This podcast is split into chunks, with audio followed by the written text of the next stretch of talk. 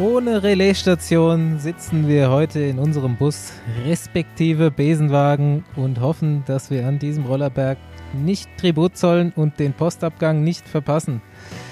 Wir greifen im Stile eines Finisseurs in den Großkampf der Tour de France ein, um im Klassement weiter vorne zu bleiben. Mein Name ist Bastian Marx. Meiner ist Paul Voss. Und ich bin der Jean-Claude Van Damme. Und gesponsert wird die ganze Geschichte wie immer von Rafa, respektive Rafa Custom. Respektive, das, das, Ja. Wort, das Wort mag ich jetzt schon. Ne? Ich habe mir so zehn Jean-Claude-Wörter aufgeschrieben und versuche die jetzt äh, während der Tour de France öfter in unsere Übertragungen einzubringen, weil ja Jean-Claude aus dem Tour de France-Team bei Eurosport gekickt wurde. Ähm, es, ich dachte immer, ich will das, aber jetzt, wo es nicht mehr da ist, vermisst man es irgendwie so ein kleines bisschen. Ich bin die Woche auf Twitter auch in eine Gruppe Jean-Claude-Fangemeinde Deutschland aufgenommen worden und äh, da sitzen der äh, schon bekannte Räumerkai zum Beispiel und Nairo in Green auch drin. Und alle fucken sich hart ab, dass Jean-Claude nicht mehr da ist. Also ich muss sagen, ähm, dadurch, dass ich jetzt hier diesen Race Pass habe, ähm, habe ich den, den Paul bis jetzt noch gar nicht gehört. Nach in fünf Etappen kein einziges Mal äh, über One geschaut. Dafür halt eben ähm, ab und zu äh, mal in den deutschen äh, Kommentar von eben Eurosport reingehört und ähm, ich habe bis jetzt nur Carsten Miegels, Jens Vogt und Rolf Aldag gehört und Mhm. manchmal ist da noch Ron, Ron. Ringgut. Okay, ja, den, der, Der sagt macht- mir jetzt nichts. Der macht die Schlösser und die Seen und genau, so. Aber- ja, ja. Stau ich mal ganz kurze Frage. Kultur. Warum hörst du bei mir nicht wenigstens mal ganz kurz rein? Ich glaube, ich, ich glaube, Ja, dies das Jahr. ist so Gewohnheit, ich glaub- ne? Ja, aber ich glaube, dieses Jahr bin ich echt, äh, im Vergleich zu den letzten Jahren, äh, habe ich mich nochmal ganz gut, ja, viel, viel besser und, äh, also, ich würde mir auch selbst zuhören manchmal, glaube ich. Machst du ja auch. Mache ich ja auch, ja. Aber, oder ich lasse da einfach beide gleichzeitig so parallel zueinander laufen. Ja, gerne. Dann kannst du mal sehen, Ah, wer fachlich aber im Finale kompetenter immer raus, ne? Ja, Finale aber, raus. aber das Beste ist ja, ich mache ja die langweiligen Stellen und da muss man richtig einfallsreich sein und ich finde, wir gerade heute war es ja sehr, sehr langweilig. Heute ist Mittwoch, war fünfte Etappe. Äh, ich glaube, da waren wir, heute waren wir echt richtig gut. Paul hat auf Ja, jeden Fall heute RTF super. kommentiert. Ich habe heute eine RTF kommentiert. Ja. Hätte ich auch nie Ich gedacht, das- dass das mal passiert, Das aber war wieder so schön zum, zum Eindösen und so immer nur mit einem Auge gucken. Ich habe auch genappt. Ich bin auf So jeden Fall mir auch. Hast du denn, ab wann seid ihr weg gewesen? wir sind weg gewesen ab 16.10 Uhr. Also ich bin, ich habe auch, bin, wäre fast ein paar Mal eingeschlafen, so, weißt du, Okay. vom, Hubschra vom Hubschraubergeräusch. Die Kollegen bei Eurosport haben nämlich auf jeden Fall verpasst, äh, was da im Finale so abging, als das Tempo äh, höher wurde. Die waren völlig erstaunt, warum die auf einmal so schnell fahren. Und dass dann irgendwann eine Windkante kam, kam für sie alle sehr überraschend. Ich war sehr dankbar für Rolf Aldag auf jeden Fall, der das so ein bisschen aufgeklärt hat dann hinten raus noch. Und bin dann auch zur Erkenntnis gekommen, dass ich gerne Jean-Claude und Rolf Aldag hätte. Aber ich muss dir sagen, das ist doch ein, das ist doch ein richtiges Eurosport ähm, oder Syndrom, dass die doch allgemein Rennsituationen verpassen und drüber reden und dann sich wundern äh, oder dann anfangen darüber zu reden, wenn es schon vorbei ist. Ich habe ich hab da ja Insider-Informationen. Also die äh, sitzen gerade alle bei Carsten Miegels zu Hause, weil eben äh, jetzt nicht normale ähm, Sprecherkabinen bei der Tour haben sie ja sonst immer. Die sind halt eben nicht vor Ort, sondern die haben ein Studio bei Carsten Miegels zu Hause. Der wohnt in, in der Nähe von Köln. Und äh, ja, da sitzen die dann weiß ich nicht, wie das da genau aussieht, ob es jetzt bei ihm im Wohnzimmer alles aufgebaut ist oder wie auch immer. Und äh, ja, machen sich da jetzt schöne drei Wochen. ähm, Rolf Aldag und Jens Vogt, die beiden treffe ich auch morgen zum Abendessen. Die äh, wohnen auch in einem kleinen Ort vor Köln in einem Hotel während der Zeit. Und äh, ja, die quatschen sich da eigentlich, glaube ich, äh, so äh, in Laune, dass sie halt manchmal gar nicht mehr so checken, was da in, im Rennen so abgeht oder halt nur so nebenbei das noch aufnehmen. Bisschen schlecht, aber, aber ich meine, da haben sie ja die gleiche Situation wie ich in Saarbrücken. Ich sitze ja auch nur in einem Studio vor einem Fernseher mit meinem Kollegen und Ja, ich finde, ich finde. Aldag macht das wirklich gut. Also der äh, Alltag ist auch gut. der auch äh, sieht da wirklich realistisch die äh, Rennsituation, erklärt das auch gut. bin ich, äh, ist mein Favorite jetzt, aber äh, Paul natürlich äh, steht außer Konkurrenz. Danke, Basti, auch wenn du mir wahrscheinlich noch nicht zugehört hast, aber. mir, mir nur aufgefallen ist, die Nee. im Vergleich zu dem englischen Kommentar reden die halt wirklich auch nonstop. Also du hast mal so zumindest mal so kleine Denkpausen bei den beim englischen Kommentar auch, was mal zwischendurch ganz angenehm ist. Ja gut, aber Vogt äh, Steigert hat ja natürlich dann so ins Finale noch umso mehr rein. Ne? Ey, das ist so, Aber das ist so geil beim englischen Kommentar. Wer äh, Wiggins Podcast hört, da schneiden die ja schön die Finale der Rennen den Kommentar rein. Einfach die letzte Minute. Und das ist halt, wenn du das zum jedem deutschen Kommentar vergleichst, ist es halt einfach tausendmal geiler. aber Vogt, der weiß ja gar nicht, wie es ist, nicht zu reden. Also der redet ja immer. Nee, nee, die, also ich fand, die war schon sehr angenehm, den jetzt irgendwie zuzuhören. Ähm, ist natürlich ein durchschnittlich hoher Informationsgehalt, wenn man den Wagen gewohnt ist, vielleicht auch leicht überfordernd. Ähm, nee, ich fand das ganz okay, aber äh, eigentlich ist mir doch lieber am allerliebsten die zwei Belgier bei Sportser, aber ähm, ja, irgendwie bin ich jetzt in diesem GCN Eurosport Ja. Player hängen geblieben. Und äh, wenn dann nicht Sean Kelly äh, im englischen Kommentar noch mit dabei ist, dann wird es auch schwierig, weil die Co-Kommentoren da finde ich auch nicht alle so gut. Aber Ja, bei denen ist ja interessant, dass die wechseln, ne? Die macht, glaube ich, immer so, die, so ein Zweierpaar macht immer eine Stunde oder anderthalb und dann wechseln die ja immer Ja, hin und her oder sowas. Und man, äh, das war jetzt heute irgendwie nicht, oder ich hab's noch nicht ganz raus, ob man, sieht man im deutschen Eurosport eigentlich auch äh, Bradley on a Stool? Äh, ja, siehst du. Wiggo on a Stool, ja? Okay. Ja, die, über- die übersetzen das dann. Ja. Okay. Ja, Das ist schon cool. Habe ich nämlich heute, ist mir das irgendwie entgangen. Vielleicht hatte ich dann doch mal beide Augen zu zwischendurch, aber äh, das finde ich eigentlich auch immer ganz amüsant. Der sitzt dann wie in so einer Bar, ne? Ja. Fährt nur noch das Bier in der Hand und, und redet dann halt auf den Fernseher ein da. Aber er sagt auch nicht mit so viel äh, Inhalt manchmal oder Gehalt. Aber allein die Szene ist schon ziemlich geil, muss man sagen. Das, das Ende Ja. von der neuesten Podcast-Folge gehört, wo er plötzlich von äh, Transvestiten-Nutten in, im Busch erzählt, völlig aus dem Kontext raus. Bei, Die von gestern oder von heute? Ich habe die von gestern Rennen? nur gehört. äh, ich glaube vorgestern schon. Bringen die jetzt auch jeden Tag eine? Ja, der bringt jeden Tag so eine Analyse. Ja. Ja, wir nicht. Wir bringen nur noch eine, eine Folge während Ey. der Tour raus, oder? Nee, zwei. Ähm, Zwei.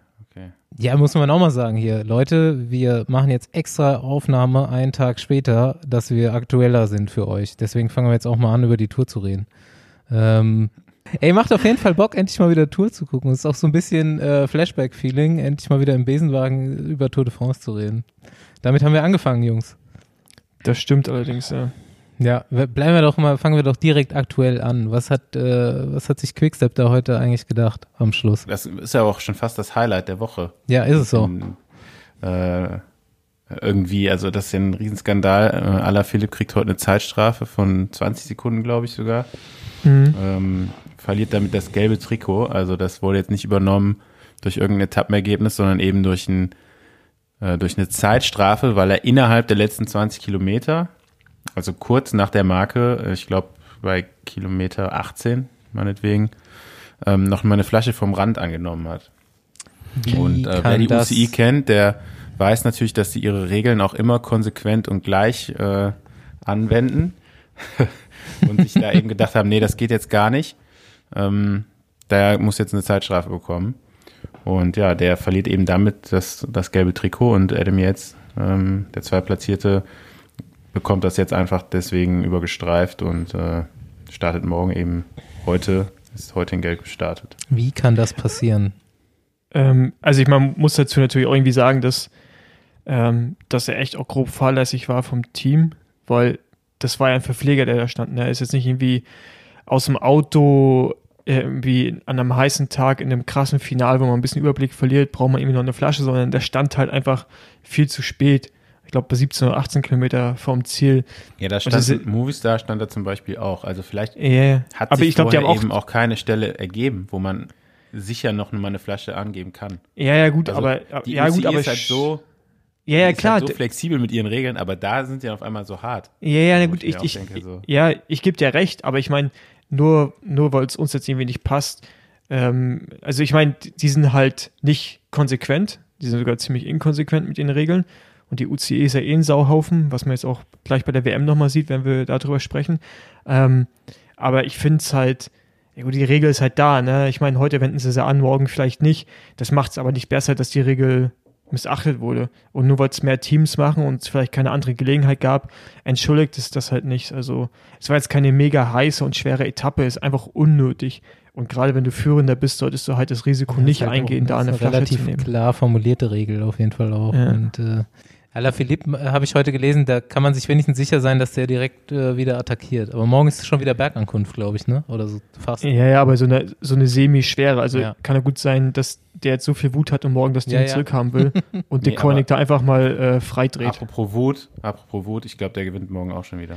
Na, ich glaube, morgen, ich glaub, morgen kommt äh, eine Spitzengruppe an und der Gent gewinnt. Meinst du? Ah, nee. Ja, also Mitchelton Scott fährt nicht nach. Wer soll denn nachfahren? J Jumbo, warum sollen die, äh, die wollen doch nicht morgen das Trikot freiwillig, also wenn er es übernimmt, der Roglic, weil er die Etappe morgen wieder gewinnt, geil, aber ich glaube nicht, dass die darauf fahren, morgen zu 100% auf Etappen. Ja, aber der Yates hat jetzt ja seine Etappe an. gewonnen. Ja, also ich glaube Ja, dass ja, das aber Zeitboni, ich rede ja über, von wäre, Zeitbonis.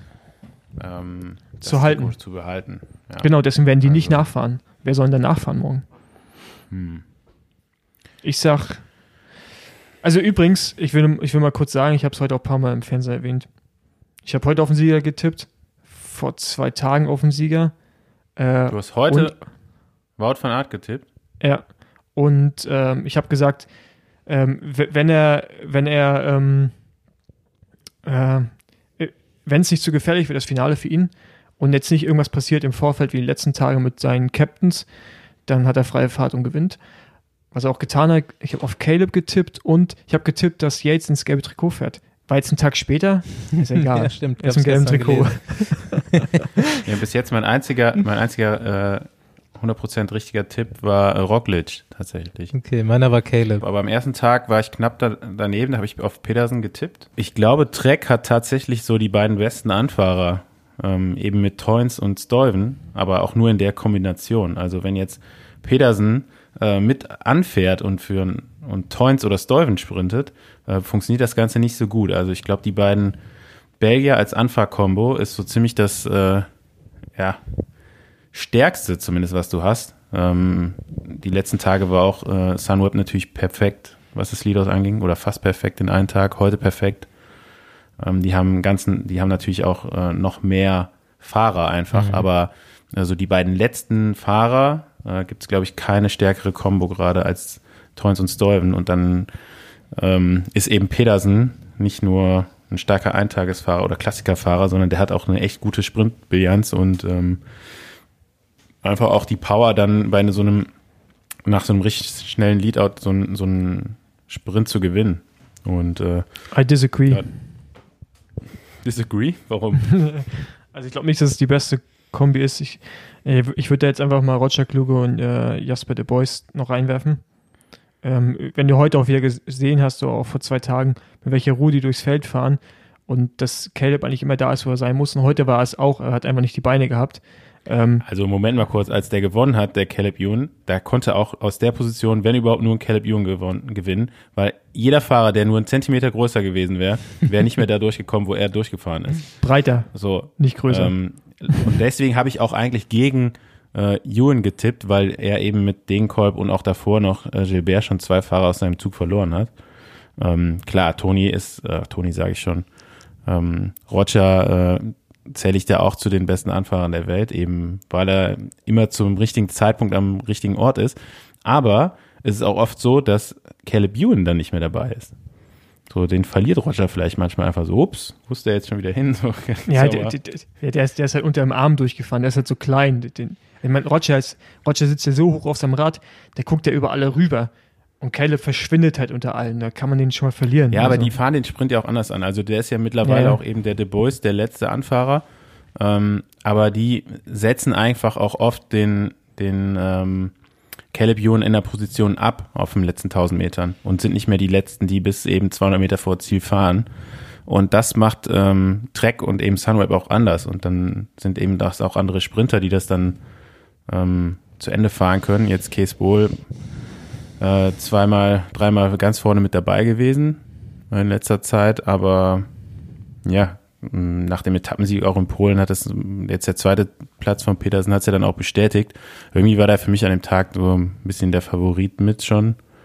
Und ähm, ja, dann bei den anderen Sprints hast du halt einfach gesehen, dass da gar nicht mehr so die Züge so dominant sein können, je nachdem, wie, wie die An Anfahrt ist. Ne? Man hatte den einen Tag halt, da ging es nur geradeaus ähm, da ging's, da geht's halt nur ums Timing, dass du da noch irgendwie äh, zum richtigen Zeitpunkt einen hast, der nochmal fahren kann. Da war Max Walscheid zum Beispiel auch äh, ein deutscher Fahrer, der noch einen richtig guten, guten Leadout gefahren ist. Ähm, aber wenn du ein bisschen mehr technische Anfahrt hast, so wie heute zum Beispiel, ähm, wo dann Sunweb auch, glaube ich, mit sechs Leuten noch äh, in den letzten Kilometer gegangen ist oder kurz davor noch mit sechs Leuten war, ähm, die sind ja auch wirklich bis 200 Meter vor Ziel das Ding dann angefahren. Äh, Kurz, einer nach dem anderen Zwischenfrage, wo wir jetzt schon die ganze Zeit über Sunweb und ihren Leadout sprechen. Haut Michael Matthews da jetzt unter anderem ab, weil die ihn nicht mitgenommen haben? Ja. Hat er, hat er selbst im Interview ja, jetzt auch ne? bestätigt. Ne? Er hat es im Interview, er hat es auch ja. im Interview bestätigt. Ja. ja, ich, also ist auch krass, ne? Ich meine, das ist ja auch nochmal hm, kommt auch eigentlich für ihn eine gute Chance, aufs grüne Trikot zu fahren. Kommt auch nicht so oft das vor, dass ein Fahrer relativ offen. seinen Vertrag beendet, wenn er noch über ein Jahr läuft, ne? Ja, aber ich, ich denke, das war im, äh, im beidseitigen Einvernehmen. Also, die werden halt, die werden halt diskutiert haben. Ich meine, die holen Roman Bardet rein. Der wird eh schon, glaube ich, relativ viele Probleme machen da im Team. Ich weiß nicht, ob der da so gut reinpasst. Und dann äh, werden die auf Gesamtwertung fahren nächstes Jahr oder versuchen, auf Gesamtwertung zu fahren. Und dann ist ja noch weniger Platz für ihn. Und wir wissen ja, wie konsequent dieses Team einfach arbeitet.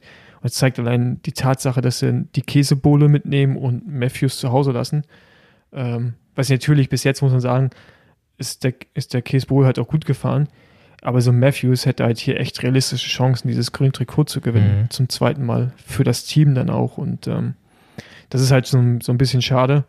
Aber gut, ich meine, ähm, ja, Mitchelton Scott ja, gut, ich wird sich gefreut haben. einfach, dass Case Bowl der beste äh, Sprinter bei Sunweb ist und sie sich mit ihm. Ja, ja, rein Sprinter, äh, ja, ja, klar definitiv. Die Chancen ausgerechnet, ausgerechnet haben, ja. Was Etappensieger angeht, ne? Ja, genau. Aber jetzt Und, halt. Gut, jetzt, nach den ersten Etappen haben wir gesehen, Sagan ist nicht mehr so überragend wie die letzten Jahre. Das wusstest du vorher auch nicht. Also eigentlich bist du auch vor der Tour jeder davon ausgegangen, dass Sagan so im Vorbeigehen nochmal das nee, gar 8., nicht. 9., 10. grüne Trikot mitnimmt. Nicht? Findest, nee, Mann, also ich, ich finde jetzt die ganzen Rennen, die er im Vorfeld gefahren ist, waren für mich nicht überzeugend und Matthews war bei jedem, ja, Remo zum Beispiel. Naja. Du darfst halt, äh, ja, ich, ich meine, wir reden halt immer. glaube ich. Ja, ich, gut. Also, äh, also ich meine, er fährt ja nie schlecht, aber was ich jetzt halt meine ist, es ist nicht der, der Sagan Magic, wie es sonst halt ist. Also ich meine, der ist halt immer noch gut und immer noch Weltklasse, aber wir reden ja von einem Ausnahmetalent. Und was er die letzten Jahre gemacht hat, sah anders aus und der war jetzt für mich im Vorfeld nicht überzeugend, dass ich sagen würde, ja, ich hundertprozentig holt er das Ding da. Ich glaube auch, dass jetzt Sam Bennett für den eine ernsthafte Konkurrenz sein wird über die Tour. Bin ich mir ziemlich mhm. sicher, dass, dass, dass Sam da auch auf, auf Fluchtgruppen zum Teil gehen wird, wenn diese ganze Sache mit, mit äh, alle verliebt nicht auf Gesamtwertung fahren, wenn das der Fall ist, ähm, wird er, glaube ich, die Freiheit bekommen und da wird es für, äh, wird es, glaube ich, schon schwer für, für Peter. Also zumindest nicht so einfach, sich das grüne Trikot zu holen. Und Matthews, der war bei allen Rennen, die er jetzt gefahren ist, war der gut unterwegs. Hm. Also wirklich ja. bei jedem Rennen. Von daher, also, Aber, also, ja. Ich meine, keine Ahnung, Sagan wird bei Mailand Turin und Mailand Sanremo äh, Vierter. Bei Mailand Turin, kann ich mich noch erinnern, hat er den Sprint auch relativ früh angesetzt, wäre sonst auch der schnellste gewesen. Der hatte meiner Meinung nach auch an der Etappe, wo Ewan gewinnt, äh, eben den stärksten Antritt. Der ist halt auch bei Gegenwind deutlich zu früh losgefahren. Ähm, Wäre jetzt auch mein Siegtipp für heute eigentlich gewesen, aber ähm, empfehlen halt auch irgendwie so ein paar Prozent. Er sieht ziemlich schwer aus, mhm. finde ich. Was denn jetzt so bei den, an den Bergen eben jetzt äh, die Etappe, wo er dann schon in der Spitzengruppe war, kam er relativ früh zurück. Das war schon überraschend, aber bis zu dem Zeitpunkt ähm, ja, hatte er eigentlich Top-Ergebnisse bei den, bei den Sprints und war, ja gut, dann beim einzigen Etappenrennen, was noch dazwischen war, jetzt bei der Dauphiné halt nicht groß äh, in, in Szene gesetzt, aber ähm, ich ja, hätte man, schon gedacht, halt dass er das Trikot eigentlich gut. wieder easy mit. Das ist halt immer auch so ein Jammern auf, so eine Aussage, Ja. Entschuldigung, so eine Aussage auf so einem hohen Niveau, ne? Das ist so, wenn ich jetzt sage, Alaphilippe hat für mich jetzt noch nicht, Alaphilippe hat für mich jetzt nicht die Magie wie im letzten Jahr. Und das würde ich schon sagen, kann man, ja, nee, warum, im letzten Jahr hat er so ein Ding, was Roglic gestern gewinnt, da, ganz ehrlich, man, da tritt er halt an und da kommt dann keiner mehr hinterher. Das hat er dieses Jahr jetzt nicht und auch, ähm, klar, Sanremo war da stark, der konnte nur Wort von Art mitfahren, aber es war nicht dieses, die, die, diese Magie, wisst ihr, wie ich meine, ne? Also ich, das ist halt dieses Überlegende, dieses krass Überlegende ist nicht da und das ist halt alles ein bisschen offener. Ja, diese Magie Und- hat Wout van Aert jetzt gerade. Und Genau, ich glaube, da halt sind wir uns gerade. auch einig darüber, dass wenn der äh, auf grünes Trikot fahren würde, dass er es safe holen würde. Ja, klar, Oder? Mann. Also, so, so wie der Berg hochfährt, der, der gibt's grüne Punkte, gibt's Berg am Berg, gibt's da auch Punkte fürs Sprinttrikot? Keine Ahnung. Dann, Bei der, Bergankunft der wird nicht, sogar, glaube ich. Aber der wird egal, ja der sogar bei wird der Bergankunft Punkte holen. der wird's auf jeden Fall so wie der gewinnen. fährt. Ja, der ist ja unglaublich, der Typ, ey.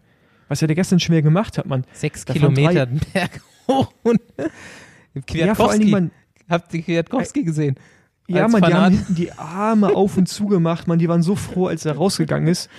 Das hast du richtig gesehen, die Erleichterung bei Ineos. Im, also, das war so krass, Mann. Und dann geht Und der Kuss. wiegt halt irgendwie 76 Kilo, ja. Und dann Kuss, der hat bis zum Ziel nicht einmal geatmet. Also zumindest nicht durch den Mund. Ineos hat echt Das- nicht gut ausgesehen da gestern. Das Und Team dann ist so hat krass. Roglic auch weitergemacht mit dem Nichtatmen. Also die, äh, das war schon krass. Ähm, ich hatte ja vor der Tour irgendwie gedacht, ja, jetzt mit dem Sturz, vielleicht hat Roglic zu früh äh, die Topform erreicht oder so, aber äh, ich glaube, das wird ziemlich öde, was, was den Gesamtsieg der Tour angeht und auch die restlichen Bergankünfte. Ja, es kann Ähm, höchstens, denk ich ich hoffe ja so ein bisschen, an. dass er in der dritten Woche Probleme kriegt. Das ist dann halt so der Ich Klassiker. glaube, Ja, er ich fängt in der auch. dritten Woche vielleicht an zu atmen. Ja, es kann sein. Bis jetzt hat er das nämlich noch nicht gemacht. Also bei allen Rennen, die wir vorher gesehen haben, nicht und jetzt während dieser Tour eben auch noch nicht. Das ist schon krass, ja. Und ähm, ja, ich habe mir aufgeschrieben hier, der heißt gar nicht Wout von Art, sondern Wow von Art. Wow. Okay, gut. ja, also heute nach dem. Schritt war schon krass beeindruckend. Ne? Der muss ja noch mal dann um den Anfahrer von Kesbol rumfahren und ja, fährt trotzdem auf den 150 Meter dann noch äh, deutlich dran vorbei. Ähm, Ja, und aber du musst, ich habe hab durch ich den letzten krass, er Kilometer aus der Kameraperspektive. im, im Feld hat. Ne? Ich meine, Mhm. du fährt, Sunweb fährt den Sprint halt überragend an und ich glaube so, ja, vielleicht 800 Meter vor Ziel ungefähr, ähm, ist eben Sagan bei Kesbol am Rad und dann äh, kommt Wort von Art und Sagan lässt ihn einfach so durch und äh, das, das ist schon krass, ne? Also da, das zeigt so ein bisschen, dass eben Sagan nicht ganz da ist, so da vielleicht so ein bisschen Selbstvertrauen fehlt, dann zu sagen, nee, nee, also ich mache das jetzt hier und sich dann lieber so an den also stärker wirkenden Van Art erstmal dann reinhängt bei so einem Sprint. Und ja, die Meter fehlen dann halt auch am Ende und äh, Wout van Art gewinnt das Ding halt überragend. Ja, aber was, das stimmt, aber gleichzeitig, ähm, wenn du nur auf ihn schaust, letzten Kilometer, wie er die Position gut macht. Ja, also andere, so gerade immer als die, die Führungswechsel waren bei den Sunweb-Anfahrern, ging immer so Ruck durchs Feld und alle haben da immer so ein kleines Loch bekommen. Wout war der Einzige, der bei diesen, die, die, diesen neuen Ansätzen, diese Rücken, kein Loch bekommen hat, sondern eher noch was gut gemacht hat immer wieder. Also der, der hatte so eine, der war so viel stärker als der Rest, dass er einfach easy im Wind dann auch die Position da leicht äh, gut gemacht hat. Das war so krass. Ähm, ist ja auch zum Beispiel was Sam. Sam war ja der schnellste von der Endgeschwindigkeit, aber der, der hat es einfach sowas von dermaßen verkackt mit dem Timing und hat sich auch so nach hinten eindrängen lassen, einbauen lassen und dann vor allen Dingen dieses Loch zu, zu Sagan äh, aufgemacht, was ein, ja, was sicherlich geil ist als Sprinterloch, aber halt einfach viel zu weit noch weg war dann vom Wout, seinem Hinterrad. Weil die Geschwindigkeit von Sam war gut, muss man sagen, da hoch. Ja, aber ich, ich muss, muss auch sagen, ich fand die Ankunft jetzt für so einen Sprint auch nicht so optimal. Die war schon, war schon ziemlich eng so, ne? Mhm. Und äh, ziemlich kurvenreich. Aber ging halt auch nach oben, Ja. ne? So ein, zwei Prozent, also war jetzt nicht flach. Ja, gut, aber trotzdem, ich meine, da machst du ja, da hast du ja auch teilweise gar keinen Platz mehr vorzufahren. Ähm, wobei jetzt an dem Sieger hätte es, glaube ich, nichts geändert heute. Ähm, naja, ich bin mal gespannt. Es, nach eigener Aussage war es ja jetzt so der, der letzte Etappensieg, den er geholt hat oder den er so holen durfte. So richtig mit Freiheit. Vielleicht gewinnt er jetzt aus Versehen noch eine, so wie morgen. Aber ähm, Es sind auf jeden Fall mehr, werden voll auf Gesamtsieg gehen. Ne? mehr Etappen, die im Sprint enden könnten, als man vorher dachte irgendwie. Es hieß immer die ganze Zeit, es wären nur zwei Sprintetappen. Das ist eigentlich Quatsch. Da sind schon noch mehr äh, Etappen, die auf einen Massensprint hinauslaufen. Aber ich glaube, es liegt auch ein bisschen daran, dass dadurch, dass das Wetter so beschissen war und diese Mhm. Fahrweise an diesen, so gestern zum Beispiel so hart war, dass die einen aber so, so wie heute gar keinen Bock haben. Mhm. Es hätte heute auch eine andere Richtung gehen können. Wenn alle Bock haben, Ja. gibt es nur Springerei. Und dann, ich meine, wie am Anfang, als äh, äh, Kaspar Askren und Thomas Degen zusammen in der Gruppe waren, Sah da dachte ich kurz, aus. oh geil. Da dachte ich kurz, oh geil, das wird ein geiler Tag, mal, wenn die das Ja. durchziehen. Weil da, da musst du hinten im Feld äh, schon mal ein paar Lokomotiven einspannen, um die zurückzuholen. Aber ja gut, das war nur kurze Spielerei und dann ja, haben wir eine RTF gesehen. Ähm, ja, aber sonst fand ich bisher die Tour, ja, so wie halt so eine erste Woche ist, ne, nur mit Bergen. Also nicht spannender als sonst, Mhm. oder? Ja, war, ist erstmal so ein bisschen abtasten. Genau. Kann noch keine, keine Rückschlüsse jetzt großartig ziehen, finde ich. Ich finde auch, weil, wir, weil du vorhin gesagt hast, Staufi, dass das Ding mit Roglic, also wenn nichts passiert, eigentlich irgendwie schon so ein bisschen durch ist. Also im Ansatz kam so rüber. Ich, ich tue mich irgendwie schwer, so Leute abzuschreiben, gerade Mhm. weil halt wenig Renntage, die Tour zum anderen Zeitpunkt im Jahr und irgendwie, ich finde das so schwer ein, einzuschätzen, außer dass wir alle wissen, dass Roglic überragend ist und Jumbo Wismar und dass Pogacar sicherlich auch gut unterwegs ist. Aber der Rest finde ich gerade so vage, dass ich gar nicht wüsste, Mhm. wer Ja, so die Top Ten werden spannender als der, der Sieger, Mhm. finde ich. Ja, ja, und auch, auch, die, auch zweiter und dritter Platz, ne? Ich finde, das ist so offen. Äh, wir hatten Ja, jetzt, also ja. jetzt voller Rumpf hätte ich halt echt, wie ich ja getippt habe, Bernal, Roglic und dann Buchmann. Jetzt gerade, ob, ob Emu das wirklich so macht, da muss er, glaube ich, noch ein paar Schritte zulegen, oder ja. Und dann, Ja, oder Und Bernal auch, Wieder, also. wieder auf sein Niveau von der Dauphiné kommen, ne? Ja, Ja. der hat auf jeden Fall Ich gestern glaube, der hat sich nicht. richtig auf, auf ein, aufs Ei gelegt Ja. bei der Dauphiné. Und äh, von den ganzen Top-Favoriten, die jetzt vorher gesagt haben, ja, mein Rücken tut weh und hier, ich bin gestürzt, äh, hatte Buchmann doch wahrscheinlich die schwierigsten oder schwerwiegendsten Verletzungen. Ähm, aber den sehe ich eigentlich auch jetzt über die Zeit besser werden und Denke ähm, ich auch. Vor allem sind ja auch in der letzten Woche kommen dann nochmal diese zwei Ortkategorie Bergankünfte, wo es ja auch Dass nochmal du das denkst, Basti, das glaube ich. Du hast ihn ja auch tatsächlich als Sieger gesehen. viel stärker. Ähm, wie viel Geld hast du eigentlich gesetzt? ich habe, ach so, auf Buchmann habe ich ta 1000 Euro. tatsächlich Hm. 10 Euro gesetzt. Wie viel gibt's dann? 260. Mehr nicht? Nee. Ähm, sonst habe ich auch nichts getippt. Ich mir, das war einfach nur so ein, mal so ein Zehner aus Dings raus. Aber ich denke halt, dass Buchmann auch, ich meine, klar hat er gestern auf jeden Fall nicht seinen besten Tag gehabt da und wie viel das noch in seinem Rücken liegt, weiß man nicht, aber war halt auch so ein super schneller Berg, ne? Da machst du halt mit, hast Ja, du, glaube ich, gestern mit Gewicht auch nicht viel gemacht und damit muss er halt arbeiten. Ich glaube, das haben wir auch von Dan gehört, als wir ihn hier als Gast hatten, dass ähm, die trainieren ja unheimlich viel Ausdauer und Aerob und eher ganz wenig äh, Punch und hochintensive Geschichten. Und er ist super leicht und wenn, wenn er was macht, dann macht er was an einem steilen langen Berg und die kommen halt erst so Richtung letzter Woche. Aber wen ich halt auch interessant finde, ist Guillaume Martin.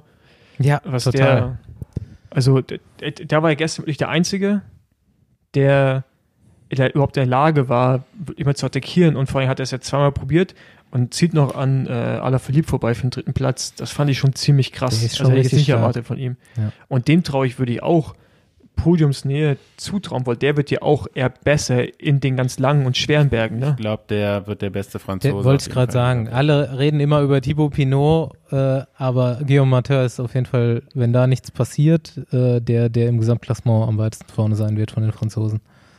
Pinot ist für mich dieses Jahr auf jeden Fall overrated. Ja. Also, Ja, der ist ja auch mehr am, am Arztauto als am Radfahren. Ist, ne? Was er halt richtig gut macht, ist das mit den Ziegen. Ja, das, das kann er. So, er hat auf jeden Fall mal so ein bisschen das Internet verstanden für, für Propaganda und äh, macht, macht da richtig gute äh, Posts auf Twitter und Instagram. Also bitte mal anschauen, Thibaut Pinot und Ja, seine, ich- seine ich- Ziegen. Ich folge ihm jetzt mal. Hat der geil, man direkt das zweite Bild, wo eine Ziege auf seinem Kopf, auf seiner Auf Schulter hängt. Kopf sitzt. Ja, wie geil ist denn das, Mann? Das ist echt geiles Bild, ey.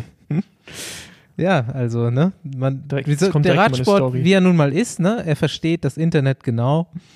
So wie äh, Überleitung zu Team Ineos, die jetzt Hey, oh, am Zahn die- die- der Zeit Die küssen sich, Mann. Die Ziege und er küssen sich. Ist das Genau. erlaubt? Tierliebe. Ist das erlaubt? Sodomie. ja, Gute Frage. Also, Und der, der, der andere Ziege steht auf seinem Rücken. Was ist denn da los? Ist der Ziegenflüsterer. Radsport am Zahn der Zeit. Man arbeitet mi- mit Hashtags wie Fuck you Greta und macht, macht für einen Jeep Werbung. ja, genau. Was, was haltet ihr von der Taktik? Ey, ich, ich hasse diesen Namen, Mann. Ich, ich habe immer noch nicht ganz verstanden, ähm, Warum? wie dieses Auto jetzt verkauft wird. Also ist das wirklich so ein, also das ist ja nicht so ein, ich habe nur den Kopf, äh, den Spruch irgendwie im Kopf, äh, Build for Purpose oder On Purpose. Ja, ne, Also Build ist ja for Purpose. Auch so ein, oder? ist ja eher, also ich verstehe das eher so, dass es jetzt das ultimative so ein Nutzfahrzeug ist, um halt irgendwie durch die Wüste zu fahren oder halt sonst irgendwelche Sachen damit zu machen. durch die Wüste, genau, ja. Weil das, was auch sehr viele Leute machen müssen. Ja, eben. Also ich glaube eben nicht, dass das so ein Massenfahrzeug werden soll, das jetzt durch die Innenstädte fährt und äh, von reichen Leuten kutschiert wird, sondern eben, dass es so ein Outdoor-Fahrzeug ist, Du, ich halt denke, die meisten- Die meisten. Land Rovers werden in der Stadt von irgendwelchen reichen Leuten gefahren, die halt gerne so ein Wüstenfahrzeug haben, weil sie es irgendwie geil finden. Also ich weiß nicht, ob man so viele Defender jetzt durch die äh, Straßen sehen sieht, wie irgendwie ein Porsche Cayenne oder sowas. Ja, das hat ja, ja nichts Alter, miteinander zu in tun. Berlin. Ey, in Berlin, weißt du, wie viele. Defenders hier rumfahren? Das sind ja zwei völlig verschiedene Paar Schuhe, aber es gibt auf jeden Fall. Ha- ey, der Bre Ja, eben, also Stau wie der Ahnung. heißt ja nicht umsonst Berg. Ja. Die Frage ja, ist ja, fahren, fahren mehr Defender durch Köln oder Berlin als durch die Wüste? Da sage ja, ich das ja. auf jeden Fall. äh, ja, Nee. definitiv. Ey, doch, doch würde ich auch sagen. Ey. Hier, a 4x4 built on one, no, four, a 4x4 Ja, auf jeden Fall- one purpose. Auf jeden Fall finde ich es relativ schrottig, da im einen Jahr noch die Wale aufs Trikot zu drucken und im nächsten Jahr jetzt ein Jeep für ein Jeep Werbung zu machen. Naja, gut. Paul hatte auch mal einen Defender. Nee, ich hatte keinen Defender. Ich hatte einen, ich hatte einen Range Rover Ach so, äh, ja. Classic Vogue SE. Bis er mir geklaut wurde. Ey, die Autos kosten mittlerweile 40.000, nee, 20.000 Euro. Und mir haben, irgendeiner hat mir das halt geklaut, ey. Ich könnte so kotzen, Mann. Der- Wie oft hier schon Sachen geklaut worden sind. Ey, Mann, ich habe noch nie eine gute Investition gemacht, aber die 3.000 Euro für das Auto damals waren auf jeden Fall gut investiert. 3000 Euro, ja, okay, das klingt echt gut. Ja. Nächstes Thema. ja, Gelbes Trikot. Nee, wo wir gerade bei Autos sind. Okay. Ach so, willst du jetzt wieder weiter über die Tour reden? Ähm, nee, ist Was ist eigentlich denn ein gelb? allgemeines Thema, weil du kannst dich ja bestimmt noch erinnern, dass Onze früher nicht ihre gelben Trikots in der Tour fahren durfte. Jumbo darf's jetzt aber. Was haltet ihr davon? Das, Mercatone Uno auch nicht. ja, ja, aber ich habe mich gefragt, ob sie das tatsächlich nicht durften oder ob sie es für die Tour dann anders gemacht haben. das wurde nie so richtig Weil- kommuniziert. Aber Jetzt muss ich überlegen, in welcher Sprache sie das erzählt haben bei Eurosport. Ähm, Mercatone Uno zum Beispiel hat immer extra für die Tour die Trikotfarbe geändert. Das war im englischen Eurosport. Ja? Hm, Habe ich auch gehört. nämlich extra in rosa gefahren. Zum Beispiel. Also, ähm, ich wüsste jetzt auch nicht, dass es da eine Regel gibt, die sagt, du darfst nicht in Gelb fahren. okay. Ja, doch, ich glaube, es gab die Regel mal, dass du nicht ähm, eine Farbe haben kannst wie das Wertungstrikot, irgendwie sowas. Aber es kann sein, dass die schon veraltet ist und das mal echt eine, Zeit, eine Weile her ist. Weil ich weiß von früher, jetzt Mitte 2000 oder Anfang so 2010er Jahre, dass es irgendwie äh, schon bei einigen Teams der Fall war, dass die Trikots geändert mussten für die Tour, weil die die Farbe hatten von dem, von dem äh, gelben Trikot. Ist mir die Tage auch aufgefallen, so, dass da relativ viel Gelb drin ist und du äh, jetzt in Alaphilippe gar nicht so. Du hast da noch Higita drin, Okay, der auch komplett gelb ist. Mit kolumbianischer Meister. Ja, gut, das wird natürlich schwierig, so ein Trikot zu verbieten, ne? Ja. ja, gut, ich meine, ist jetzt eh nicht so, ne? Also es sind jetzt halt einfach zehn gelbe Fahrer gerade. Ja, dachte ich nur irgendwie drüber nach, auch von Anfang an. Heute habe ich es noch irgendwo gelesen, dann wollte ich das mal angesprochen haben, aber dann sind wir uns zumindest einig, aber ist jetzt auch irgendwie egal. Ähm, die Tour hat auf den ersten Etappen angefangen, endlich unseren Vorschlag umzusetzen und Sprints von oben zu zeigen in Live. Relativ geil. Heute leider wieder nicht. Mm, Also bei der ersten Etappe haben sie es ganz anders gemacht.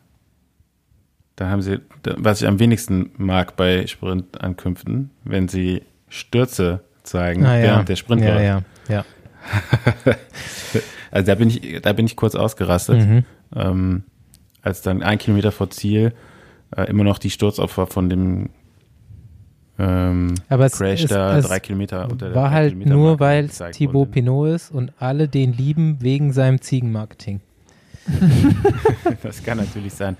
Ja, aber danach, also den Sprint konnte man ja echt dann auch im Nachhinein, habe ich mir noch hundertmal angeguckt, äh, eben von oben. Aber dann bei den letzten Etappen war es wieder so, ah, so ein paar hundert Meter haben immer gefehlt. Also die haben mir Mhm. gefehlt zumindest. Den meisten Leuten reicht wahrscheinlich, aber ich gucke mir, ich würde am liebsten so die letzten zwei Kilometer immer noch mal von oben sehen. Zumindest den letzten Kilometer. Das müsste so ein Feature sein einfach auch. So dass so Ja, aber ich meine, es Ich mein, war jetzt. Autorennen konntest du ja auch mal eine Zeit lang aus äh, acht verschiedenen Perspektiven gucken oder so. Ja. Kennst du das? Wisst ihr Ja, das ja. noch? So, Ja, klar. glaube ich, so späte 90er, wo, äh, wo du das machen konntest. Da hatten doch die Leute teilweise echt irgendwie vier, fünf Fernseher im Wohnzimmer stehen, damit sie alle, alle Perspektiven von dem Autorennen sehen konnten. Das, fänd- das wäre natürlich, das fände ich super für so einen Sprint.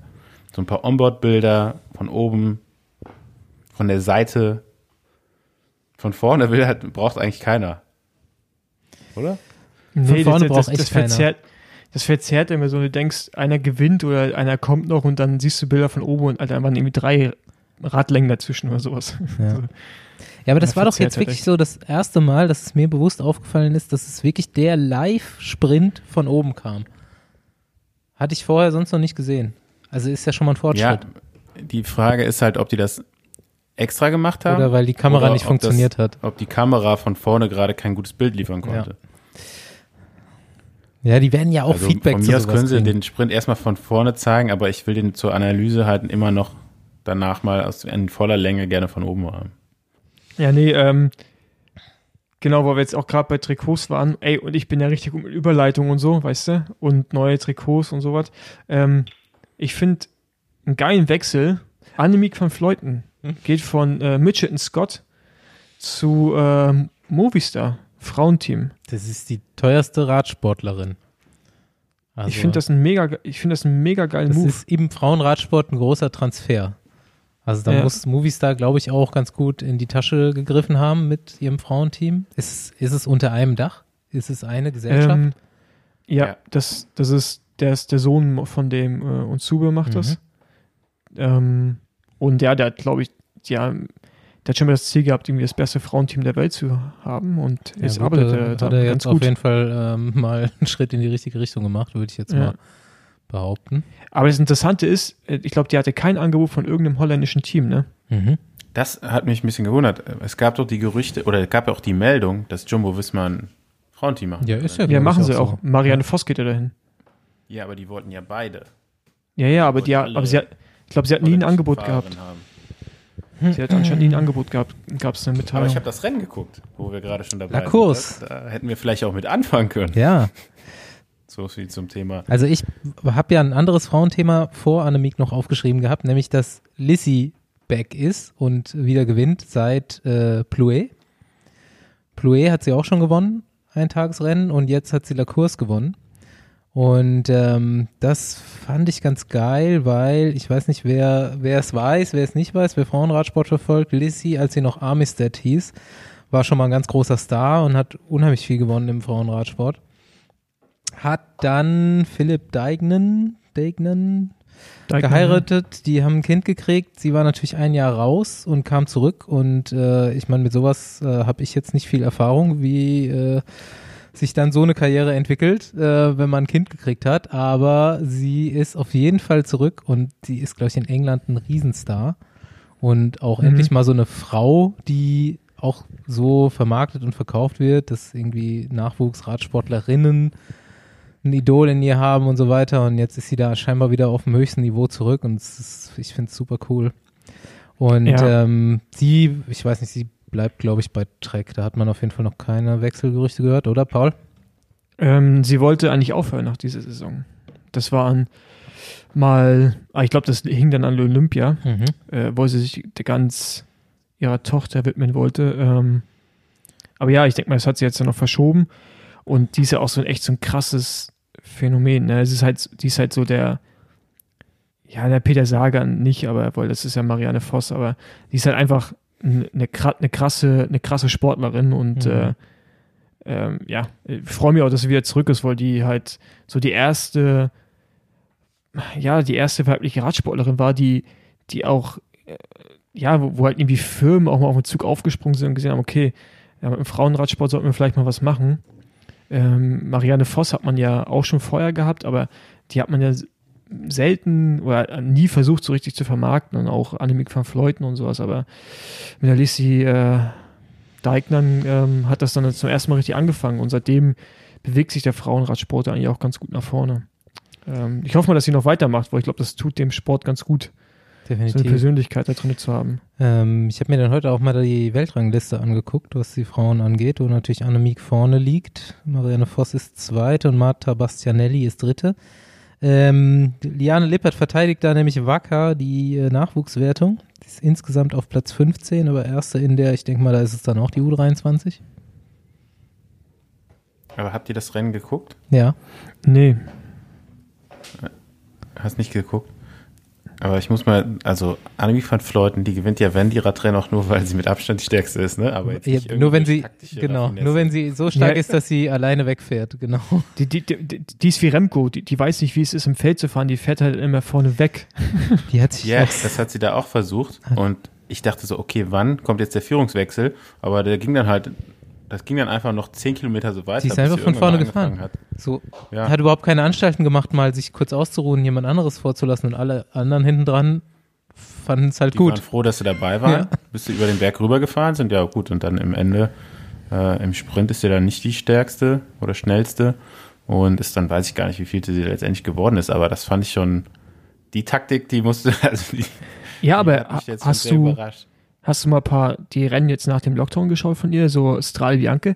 Da ist die ja einfach zwei Ja, Gruppen aufgefahren. genug Ja, ja, nee, aber- äh, aber- hängt aber die. Ja, genau, die fährt halt einfach, fährt hin. Die, die erwartet gar nicht, dass irgendjemand mit durch die Führung geht, sondern die fährt halt einfach, die fallen alle ab, dann fährt sie zur nächsten Gruppe, da fallen die wieder ab und dann gewinnt sie halt. Die ist einfach so, so stark, also da würde mich auch mal die Wattwerte ernsthaft interessieren. Die ist doch auch, glaube ich, sogar, ich weiß nicht, ob Ja, es so letzter im Giro Berg hat sie noch, ist sie bei Strava in seinen Top Ten, ne? Ja. Genau, und auch bei der Zeitfahr-WM wäre sie, glaube ich, ja irgendwie ähm, auch Top 10 gefahren, ne? Krass. Irgendwie sowas. Das weiß ich jetzt nicht. Habe ich Ja. auch nicht auf dem Schirm, aber Wir haben gerade vom Redakteur was bekommen. haben, ja. Wir haben auf jeden Fall ähm, Ja. heute eine Zusage bekommen für einen Gast in Zukunft. Noch keinen Termin gemacht, aber aus den Top Ten hier, aus den Frauen, aus der Frauenweltrangliste. Freue ich mich. Ist deutschsprachig, also. Jetzt können wir mal raten. Jetzt können wir mal raten. Genau. Ähm, genau, äh, bleiben wir doch, du hast eben schon Giro erwähnt. Ähm, Baby Giro ist gerade. Und wie wir das letztens schon so ein bisschen angeschnitten haben, äh, ich habe das Thema hier aufgebracht und er hat sich direkt gezeigt. Einmal bei der äh, Europameisterschaft im Elite-Rennen hat er zwei Kilometer vor Ziel voll attackiert, kam aber dann nicht weg. Und jetzt scheint er gerade den Baby Giro zu gewinnen. Ihr könnt vielleicht nochmal erklären, was das genau ist. Tom Pitcock. Ähm, er exponiert sich da jetzt doch ganz gut und ich hoffe, dass er äh, nächstes oder wenigstens spätestens übernächstes Jahr endlich auf die Straße in den Elitebereich kommt. Ja gut, das, dass er gerade noch bei den Amateuren fährt, ähm, das hat er sich ja so ausgesucht. Ne? Also der hätte schon die Möglichkeit gehabt, in die Vuelta zu wechseln. Hat aber gesagt, okay, ich muss das noch nicht. Ich kann noch in der U23 fahren, kann die Zeit genießen, kann meine anderen Disziplinen noch, äh, noch fahren. Und ähm, ja, wie du schon sagst, also bei der Europameisterschaft war ich schon ziemlich erstaunt, dass er da dann eben ähm, nicht in der U23 gestartet ist, sondern bei den Männern. Und da auch im Finale schon äh, eine große Rolle gespielt hat. Mhm. Also bei den, bei den großen Attacken dann von äh, Van der Poel und äh, wer da sonst noch am Ende vorne war, mitgefahren ist und eben nicht nur am Hinterrad mitgefahren ist, sondern auch wirklich da äh, das Rennen mitbestimmt hat. Ähm, ja, und hat jetzt seit gestern, glaube ich, die äh, Führung beim Baby Giro, also dem U23 Giro d'Italia, oder ich weiß gar nicht, ob er eine, eine Altersbeschränkung hat, also auf jeden Fall dem äh, Giro d'Italia der Amateure, kann man sagen. Ähm, hat er die, die Führung übernommen und denke ich mal, wird das auch nach Hause fahren. Also Ja. ähm, der ist jetzt eigentlich nur noch zum, zum Spielen in der U23-Kategorie geblieben Schade, dass. und äh, wird ja dann eventuell nächstes Jahr oder im Jahr drauf. Ich weiß nicht, wie inwiefern da vielleicht Olympia noch eine Rolle spielt. Ähm, oder ich weiß gar nicht, wie alt der jetzt ist. Also ob der jetzt schon, ob er Der hätte- überhaupt noch U23 fahren darf. Ja, Ich glaube, der ist jetzt im dritten Jahr. Nee, okay. Ich guck mal schnell. Pitcock Thomas Pro Cycling Stats, 30. Juli 99. Der ist, der ist jetzt erst 21 geworden. alter Schwede, ey. Mann, ey, der kommt Ja. mir so vor, als wenn der schon fünf Jahre in der U23 unterwegs ist, ey. Das, also Ja, der ist halt eben. Größe und Gewicht früh, stimmen auf äh, jeden Fall nicht, was hier steht. 1,57 Meter und so 50 Kilo, das ist falsch. Ja, doch, Ja. der ist nicht viel größer. Also wenn der Ja, also 1,57 Meter ist er nicht. Nee, auf gar keinen Fall. Nee, Mann. Der ist 1,70 oder sowas ist Ja. der schon. so, so klein ist der nicht. ey. 1,57. Da haben die glaub, das- wahrscheinlich noch die U15-Werte hier stehen. Ich glaube, Higita ist selbst größer als 1,57. Mhm. Wir ähm, bleiben in Italien. Vom Baby Giro aus fahren wir nach Imola. Es gibt Ferrari. Endlich ist es soweit. Wahrscheinlich wird sie wieder abgesagt. Die Weltmeisterschaft 2020 wurde gestern mal wieder verkündet. Wir switchen von der Schweiz über Planche de Belleville nach Imola auf einen relativ harten Kurs, habe ich heute gesehen. Ich dachte, es wird ein Sprintkurs, aber ist eigentlich Schwachsinn. Ähm, neun Runden für die Männer, fünf Runden für die Frauen und pro Runde einmal ein Kilometer 8, 9 Prozent und einmal 1,4 Kilometer 11 Prozent. Ist schon, ich würde ja sagen, Baut van Art kann sich das Trikot schon mal anziehen. Ähm, ja, ich find's krass. So irgendwie, wenn man überlegt, das ist jetzt noch, das sind, wann findest also es sind fünf, 25 Tage noch ungefähr, jetzt, wenn wir aufnehmen. Also knapp über drei Wochen, ähm, wird die WM auf einem Kurs stattfinden, der ganz weit entfernt ist von dem, wo er eigentlich stattfinden Mhm. sollte. Ähm, da bleibt jetzt eigentlich auch noch keine, keine wirkliche Zeit mehr für. Ich meine, Eine jeder, also jeder, der theoretisch gewinnen kann auf dem Kurs, hat sich jetzt erst heute darüber Gedanken machen können. So, oh Genau, fuck, ich kann und, Weltmeister ähm, werden. Michael Matthews sitzt jetzt zu Hause. viele bei der Tour jetzt auch Ja. dabei. Ne? Michael So. Matthews denkt sich jetzt wahrscheinlich so, ah, eigentlich ganz geil jetzt. Jetzt kann ich nochmal richtig äh, mich dafür vorbereiten. Ja, weiß, gut, weiß er nicht, was der jetzt gemacht hat in den letzten Tagen, wo er wusste, er fährt nächstes Jahr in einem anderen Team und keine Tour. Bei Kentucky Fried Chicken Ähm, eingezogen, vielleicht meinst ist ihm du? Auch, vielleicht ihm auch das Bier im Hals stecken geblieben, als er den Kurs gesehen hat. Man weiß es nicht. Also ähm, jetzt auch in der Tour, da sind jetzt Fahrer dabei, ähm, die sich jetzt vielleicht denken, okay, wie kann ich mich jetzt auch während der Tour noch auf die WM vorbereiten? Ähm, klar, ein, ein Gesamtwertungsfahrer, der, der wird da jetzt kein Augenmerk drauf legen, aber alle so, Denkst du, ähm, die sich auf dem Kurs jetzt irgendwie Chancen ausrechnen, könnten da jetzt natürlich schon schauen, okay, ähm, wie komme ich jetzt aus der Tour bestmöglich raus? Also jetzt nicht, um jetzt hier jeden Tag mit der Brechstange zu fahren, sondern eben vielleicht mit dem Augenmerk noch auf die Weltmeisterschaft eine Woche später. ich denke jetzt an Mathieu van der Poel, wenn ich den Kurs sehe. Ich denke aber auch an, ich weiß, ihr werdet wieder lachen und wahrscheinlich äh, macht das auch nicht, aber auch ein Vincenzo Nibali wird sich denken, das probiere ich mal. Warum sollen wir da lachen? Ja, weil ich, weil ich das immer sage. Wenn irgendwas ist, sage ich immer Nibali. Ja, ich meine, Nibali war eben auch bei einer Flandern-Rundfahrt schon im Finale Mhm. dabei und ähm, ähm, ja, kann schon sein. Ist nur die Frage, ob er dann in der italienischen Mannschaft tatsächlich eine Leaderrolle bekommt. Mhm.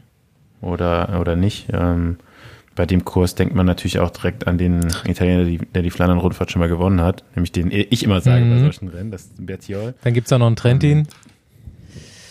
Trentin. Ähm, ja, die Italiener werden auf jeden Fall wieder ein gutes Team an den Start bringen. Da war ja jetzt Peter auch, Sagan. auch die Diskussion.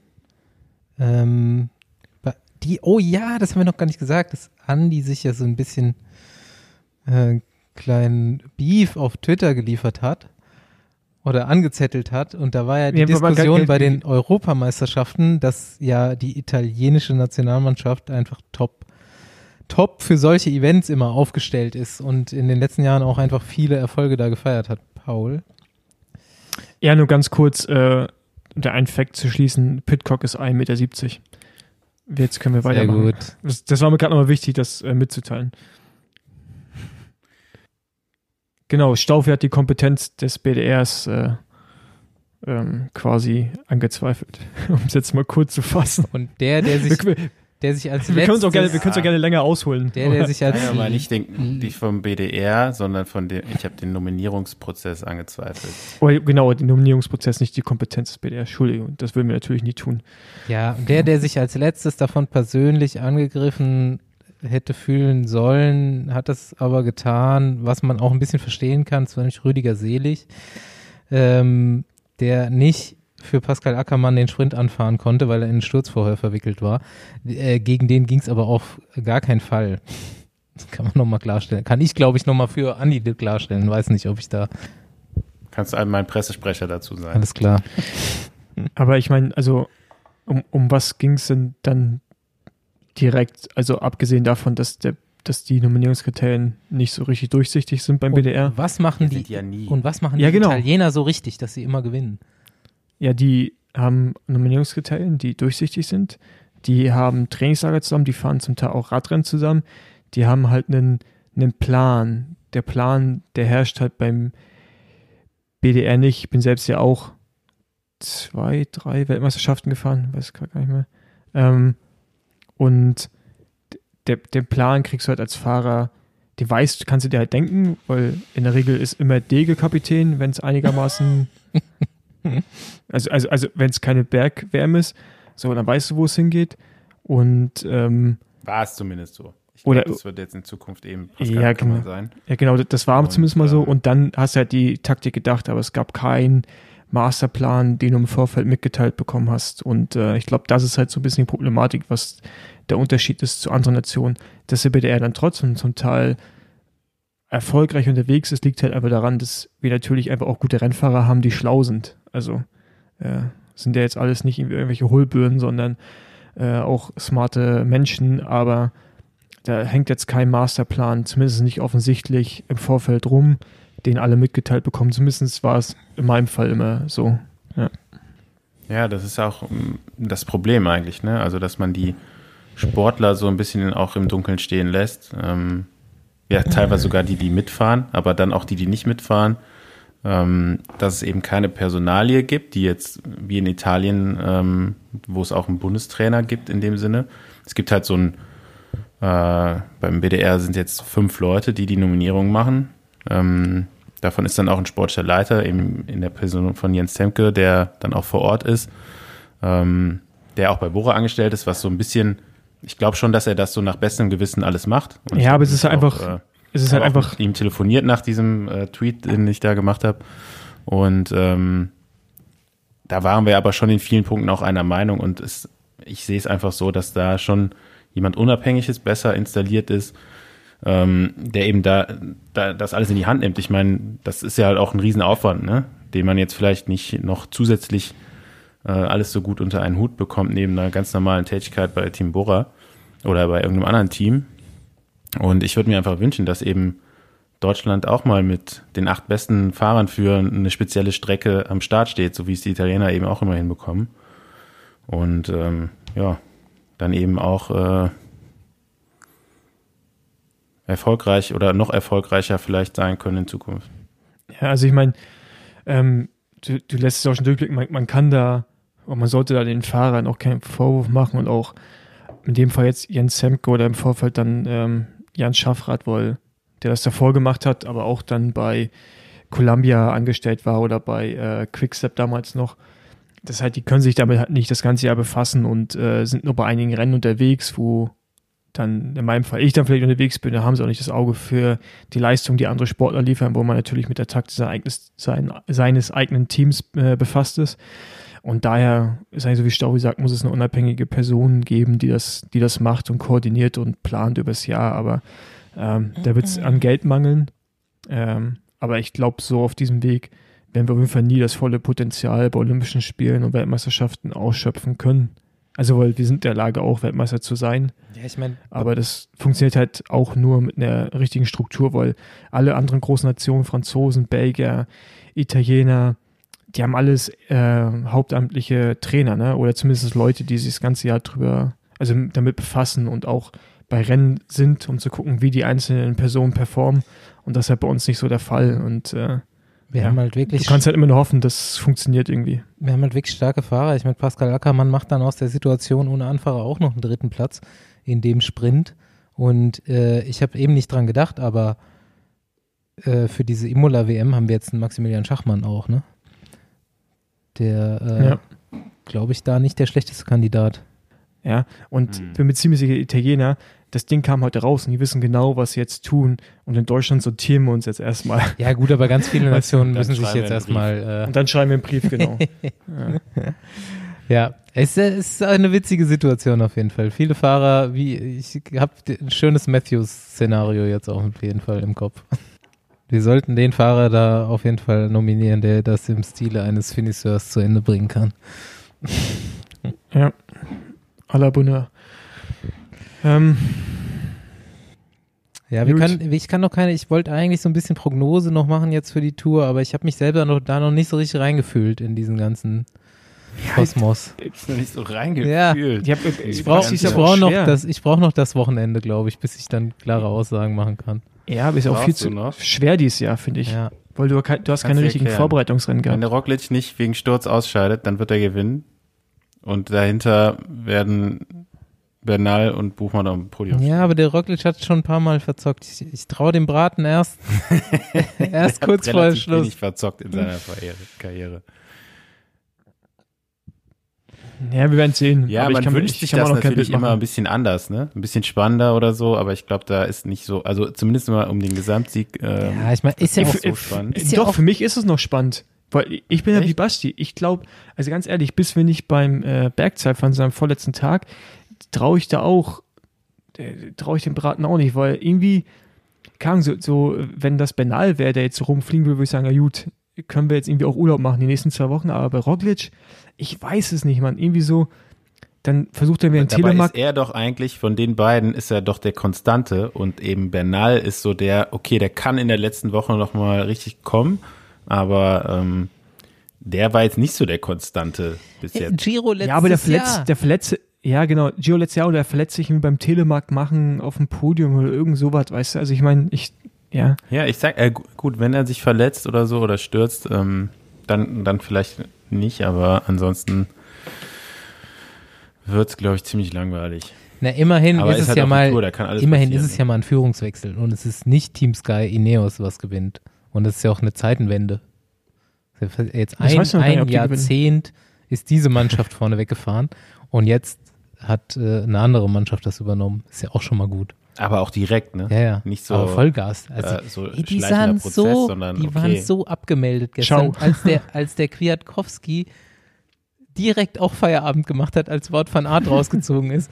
Das, war- das war schon ja gut, bezeichnend. aber ey, auch ganz der ehrlich, Fahrer hinter Kwiatkowski. Ey, ey, ey, to be fair, ich glaube, da wollten alle in dem Moment Feierabend Da war machen, ne- bis Cast, auf Castro. Castro. Viejo war das noch, ne? Der ist auch direkt raus. Ja, der hatte ja schon die Lücke gerissen und dann hat er äh, Jumbo direkt auch attackiert und da war er halt raus. Ja, was heißt attackiert? Sepp Ähm. Kass hat einfach mal wieder das Tempo auf das Tempo gebracht, was Wort von Art vorher gefahren ist.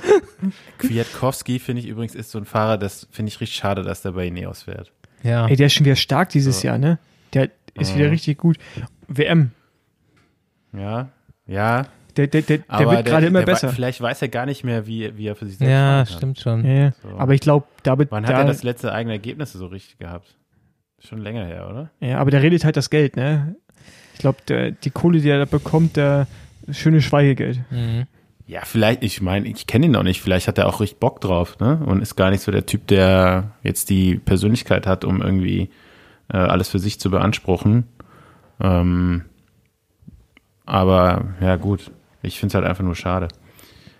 Über wen wir noch gar nicht gesprochen haben hier bei, bei der Überlegenheit von Ineos, was ich auch super krass fand, weil ich vorher auch nicht unbedingt damit gerechnet hätte, dass er überhaupt nominiert wird, ist Tony Martin, Mhm. der, äh, Der neue Patron. ja auch auf der Etappe, die durch die rutschige Fahrbahn ein bisschen äh, chaotisch wurde, da äh, mal den Polizisten raushängen lassen hat und da mal für Ordnung gesorgt hat. Und ähm, ja, da hat man ja auch schon irgendwie ja, Gerüchte gehört, ja, der hört vielleicht auf und äh, hat man lange nicht, nicht äh, viel von gehört, sagen wir mal so. Und äh, fährt jetzt bei der Tour mit, konstant ohne Brille, was ich irgendwie ein bisschen Ja. merkwürdig finde. Hast du die Woche in die Gruppe Also gefragt? Äh, und da ist mir das auch erstmal aufgefallen. Aber ich habe ihn heute oder gestern habe ich ihn mit Brille gesehen. Ey, das wird selbst bei uns im Fernsehen thematisiert, Mann. Mir ist es noch nicht einmal aufgefallen, bis ich, wir ein paar Mal gefragt wurden. Ja, mir ist direkt aufgefallen, also wer von, wer von dem Fahrerfeld hat überhaupt keine Brille an? Das ist ja schon selten. So, und irgendwie fährt er die ganze Zeit ohne.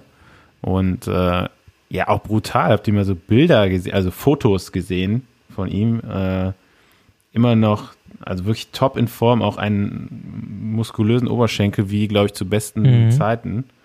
Ähm, so, also physisch habe ich ihn auch schon lange, also habe ich ihn nicht so in Erinnerung. Und ähm, ja, ich bin gespannt, ob er nochmal ähm, vielleicht auch so Richtung Zeitfahren, ähm, weiß ich jetzt nicht, wie er da im Training ist, weil dies ja auch noch nicht so viel dahingehend war. Er ist ja immer noch der Aber, stärkste Zeitfahrer Deutschlands, muss man sagen. Immer wenn deutsche Meisterschaft ist, ist er auf jeden Fall unantastbar. Ja. Und ja, ich fand es auf jeden Fall jetzt beeindruckend, wie er bei der Tour da ähm, jetzt auf, auch auf Etappen, die jetzt noch gar nicht so für seinen Ja, wir nehmen, Fahrertyp geeignet waren. wir nehmen gerne Äh, äh. ähm, Erklärungsversuche an, warum er ohne Brille fährt. Ich musste direkt dran denken, dass er an den Augen schwitzt oder dass die Augen so heiß sind. Die, die, die glühen, die Die glühen. Sind Scheiße. Ja, Hunde schwitzen ja über die Zunge, vielleicht schwitzt Toni Martin über die Augen. Ich sag, die Brillen sind scheiße. Und wenn er es wenn er's kann, dann ohne zu fahren. Also manche können es einfach nicht. Ich könnte es auf gar keinen Fall. Ja. Ähm, aber das gab es zumindest in, Vergangenheit, in der Vergangenheit schon, wenn äh, die Teamsponsoren irgendwie nicht so geile Brillen hatten, dass dann auch Fahrer äh, möglichst ohne Brille gefahren sind. Also lieber ohne als mit. Was wäre denn schlecht an der Brille, dass ich sie nicht aufsetze? Hm, pff, Ja, zum Beispiel eben Schweiß zum Beispiel, ähm, wenn das Brillenglas einfach vom Material her dann den Schweiß nicht so gut ableitet, ne? Oder ähm, das nicht so gut abperlt und einfach die Sicht dann, also dass du die andauernd sauer Mhm. machen musst.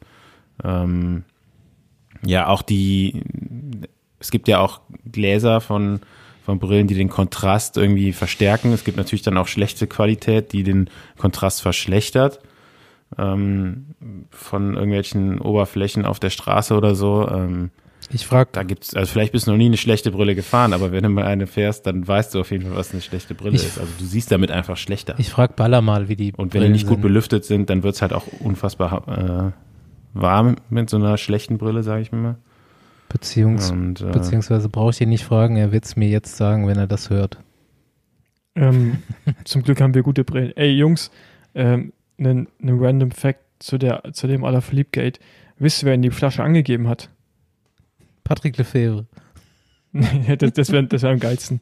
Nee, sein, sein eigener Coach, also Okay. sein Cousin, Frank, äh, Frank ähm, Alaphilippe.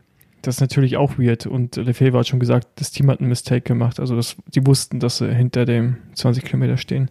Das ist natürlich echt ja, schlecht gelaufen, ne? war das, war das also auch so eine, so eine Finalflasche? Ja, das habe ich, mir- Ja, ich, gen- hab ich mich auch mit- gefragt. Mit Zucker. Mit 20-fachem Espresso mit äh, Red Bull. Genau. Red Bull. Red Bull. Genau. ist- Red Bull mit Espresso. Ja, aber das heißt deswegen Finalflasche, weil die nicht so klebt. Gels kleben halt so, Genau. muss man wissen. Ah, ja, Sch schöne, schöne Erklärung auch, ja. Ja, Gut. Wir spielen hier natürlich auch das Video von äh, Remco Evenepoel an, wie er da im Graben liegt und der sportliche Leiter ihm was aus der Trikottasche zieht und äh, dem die UCI jetzt nachgeht. Das finde ich übrigens toll, wofür die UCI Geld ausgibt und wie konsequent sie mit manchen Sachen umgehen. Und ja, äh, Erklärung von Evenepoel beziehungsweise von Quickstep ist eben, dass er eine Final, äh, den Final Bottle äh, da hinten drin hatte. Und ähm, jetzt, wenn sich die Leute fragen, was ist das? Ähm, das kann alles Mögliche sein. Gerald hat zum Beispiel früher immer gesagt, er fände es eigentlich geil, wenn es so ein doppelter Espresso mit Zucker drin wäre. Mhm. Das würde er sogar noch lecker finden, im Gegensatz zu irgendwelchen Koffeindrinks, ähm, die man da sonst so vielleicht mal zu sich nimmt am Ende der Etappe. Ich, Aber ich finde ähm, ähm, ich find auch die Überlegung so schwachsinnig in dem Moment. Der Typ wird gleich auf eine Bahre gelegt und abtransportiert, dass du dem alles aus dem Trikot rausholst, dass er da nicht mit dem Rücken noch auf irgendeinem Kasten drauf liegt, ist halt total normal. Dass das, wie das dann aussieht, wie er das da macht, finde ich halt gar nicht großartig verfänglich jetzt da. Ja, okay, der singt, nimmt das Ding halt direkt dann in die Hosentasche rein, aber das ist vielleicht einfach der Situation Ja. geschuldet, ne? Ich glaube nicht, dass da irgendwie, ähm, ja, also warum soll das verstecken wollen? Sagen wir mal, äh, dass die Finalflasche von Quickstep eben auch eine sehr gute ist, aber äh, ich glaube ja nicht, dass dann irgendein Arzt im Krankenhaus das Ding da untersucht und die Bestandteile veröffentlicht, Ja. sondern äh, der hätte es wahrscheinlich einfach weggeworfen und äh, da wäre nichts draus äh, passiert. Wobei ich auch schon gehört habe, dass Fahrer gerne mal eine Finalflasche von Quickstep haben wollen. Das habe ich auch gehört. die, die, soll, die soll schnell machen. Ja, okay, Das neuer, lassen wir einfach mal so im Raum stehen. neuer Merch-Artikel, Besenwagen Finalflasche. Ge- Gemixt bei die, Dr. macht dann aber, die macht dann aber langsamer, damit man, damit kommt man den Besenwagen dann. Genau. Mit, äh, Da ist abgestandene Milch drin. mit 12% Alkohol. Dann verabschieden wir uns für heute. Erste Tour de France Edition Besenwagen seit ganz langer Zeit. Nächste Woche gibt's die nächste. Ciao for now. Tschüssi. Tschö. Ciao.